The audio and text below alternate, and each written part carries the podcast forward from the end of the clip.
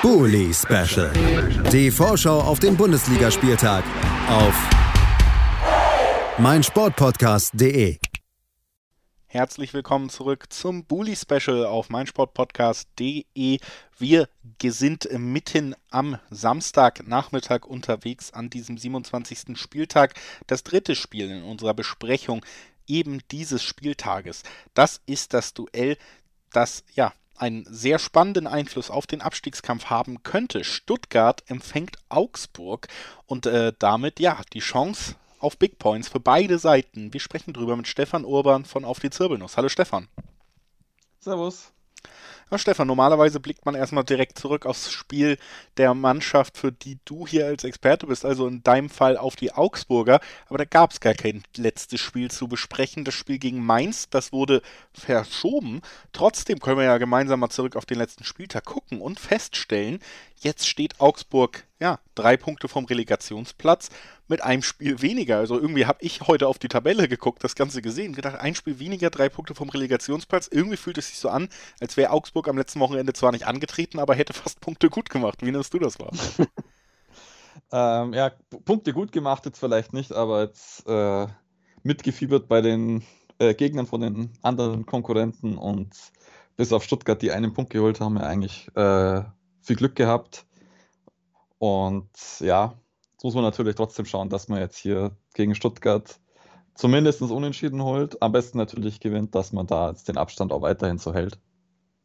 Ja, denn der Abstand ist natürlich nicht riesig und äh, vor allen Dingen jetzt eben gegen die Stuttgarter hat man auch die Situation, dass der der Verein auf dem Relegationsplatz eben punktetechnisch aufschließen könnte. Man ist auch nur zwei Tore in der Tordifferenz auseinander. Wenn ich also das mathematisch halbwegs hinbekomme, sollte ein 1 zu 0 Sieg auch den ausgleichen, wenn Stuttgart dem gelingen könnte. Und in den letzten beiden Wochen hat man da ja fast so unerwartet doch noch einen Aufwind und einen kleinen Umschwung hinbekommen. Erst ein später Sieg gegen Gladbach, dann gegen Union Berlin der späte Ausgleich. Beide Male Kalajdzic, Borna Sosa kann flanken, Kalajdzic kann die verwerten. Das haben wir gesehen und es waren ja auch so ein bisschen die Hoffnung bei den Stuttgartern, wenn die beiden zurück sind, kann man vielleicht doch nochmal ja, die Vorzeichen so ein bisschen drehen.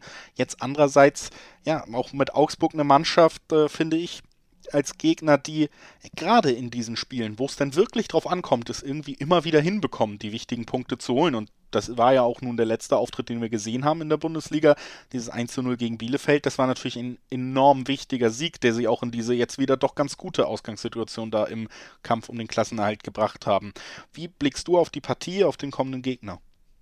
Genau, ich habe jetzt die anderen Gegner auch alles so beobachtet und Stuttgart ist jetzt von den Abstiegskandidaten eigentlich so die noch, noch am stabilsten stehende Mannschaft, die noch eine Spielidee haben, so halbwegs. Und eben jetzt mit Sosa und Kalajdzic auch noch so ein Duo haben, das auch noch äh, regelmäßig trifft. Deswegen sind sie jetzt auch so von den, von den anderen eigentlich die, die größte Konkurrenz. Also Hertha und, und also Hertha ist komplett desolat und Bielefeld ist so ein äh, bisschen überfordert von dem Ganzen, hat natürlich jetzt auch schwere Gegner gehabt und da muss man jetzt einfach schauen, dass man jetzt gegen Stuttgart ähm, eben genau das verhindert. Das war auch die erste Frage in der in Pressekonferenz an Markus Weinziel, ob, äh, ob man da dieses äh, Sosa auf Kalajdzic irgendwie unterbinden kann. Ich denke, da hat man dann hoffentlich schon Mittel.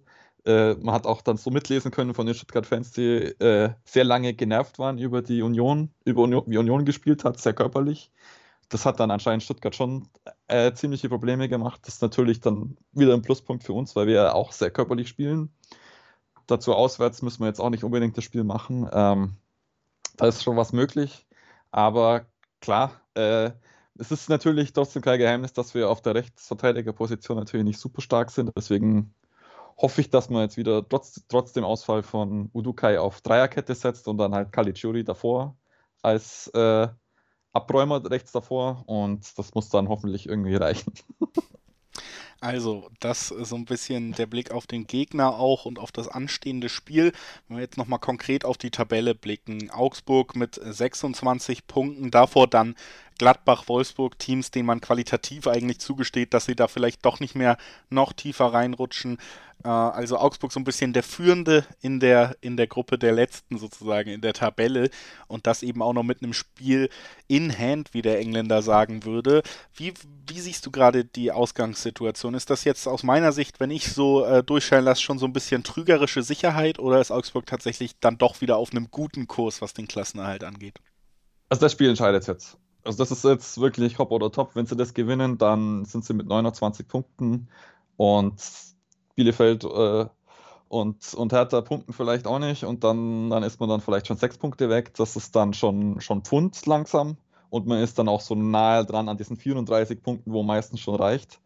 Ähm, ich denke, dann, dann soll es eigentlich reichen, vor allem weil man dann auch gezeigt hat, dass man jetzt eben so in einer Stresssituation noch, noch punkten kann. Äh, ist natürlich noch nicht durch, weil man muss natürlich trotzdem so Richtung 34, 40 gibt es ja, äh, ist, ist ja schon fast schon Europapokal heutzutage. Ähm, muss man natürlich trotzdem noch nachlegen, aber ich denke, dann, dann ist man so gut auf dem, auf dem Weg und die anderen dann so, so sehr hinten dran, dass man das dann gut nach Hause schaukeln kann. Wenn man das jetzt verliert, dann äh, rutscht natürlich Stuttgart schon mal vorbei und man ist halt dann noch in Schlagdistanz von Bielefeld und, und dann, geht, dann geht, kann man natürlich noch hoffen äh, und so weiter, aber es ist dann schon, wird dann schon eng und man muss natürlich dann trotzdem noch die restlichen Punkte irgendwie holen und Stuttgart ist halt einer von den Gegnern, wo wir jetzt noch im machbaren Bereich sind. Das also auch die Situation, wenn wir auf die gesamte Tabellensituation sozusagen blicken. Ich würde sagen, lass uns natürlich auch noch gemeinsam tippen. Was glaubst du denn? Gelingt der, der wichtige Befreiungsschlag weiter für Augsburg oder kann Stuttgart da nochmal richtig mitmischen und punktgleich werden? Ah ja, in Stuttgart tun wir uns gar nicht so schwer immer. Und äh, vor allem, wenn wir früh in Führung gehen, dann gibt es hoffentlich Pfiffe vom Stuttgarter Publikum zur Halbzeit und dann ist der Käse eigentlich schon gegessen. Deswegen tippe ich auf 2 zu 1 für uns. 2 zu 1 für Augsburg von Stefan Urban von Auf die Zirbelnuss, der aufs schwierige Umfeld in Stuttgart baut, höre ich da so ein bisschen raus. Das Spiel vielleicht auch zu entscheiden. Ich, äh, ja, ich tue mich super schwer, dieses Spiel richtig einzuschätzen. Ich glaube, am Ende ist es aber für beide Teams, gerade wenn man auf die Konkurrenz blickt, Augsburg und Stuttgart, vielleicht wirklich ja, die Teams, die man am ehesten zutraut, sich da noch befreien zu können, so wirklich, wenn man auf die Leistung von Bielefeld und vor allen Dingen gerade von der Hertha eben auch blickt in diesem, in diesem Gemenge da unten. Ich könnte mir vorstellen, dass es am Ende ein Unentschieden wird, mit dem beide irgendwie wenn sie ganz am Ende der Saison auf die Tabelle blicken, auch leben können im Rückblick. Ähm, deswegen mein Tipp ein 1 zu 1. Also ja, ich nehme dir mal das zweite weg bei deinem Tipp, sag 1 zu 1. Bedanke mich bei Stefan Urban von Auf die Zirbelnuss, dass er heute bei uns war. Danke dir, Stefan. Gerne. Viele liebe Zuhörerinnen und Zuhörer haben natürlich noch einiges weiteres zu besprechen. Sechs weitere Spiele stehen an. Gleich geht es weiter mit Fürth gegen Freiburg und Freiburg. Ja, punktgleich mit den Champions League Plätzen weiterhin. Was wird da passieren? Das besprechen wir nach einer kurzen Pause.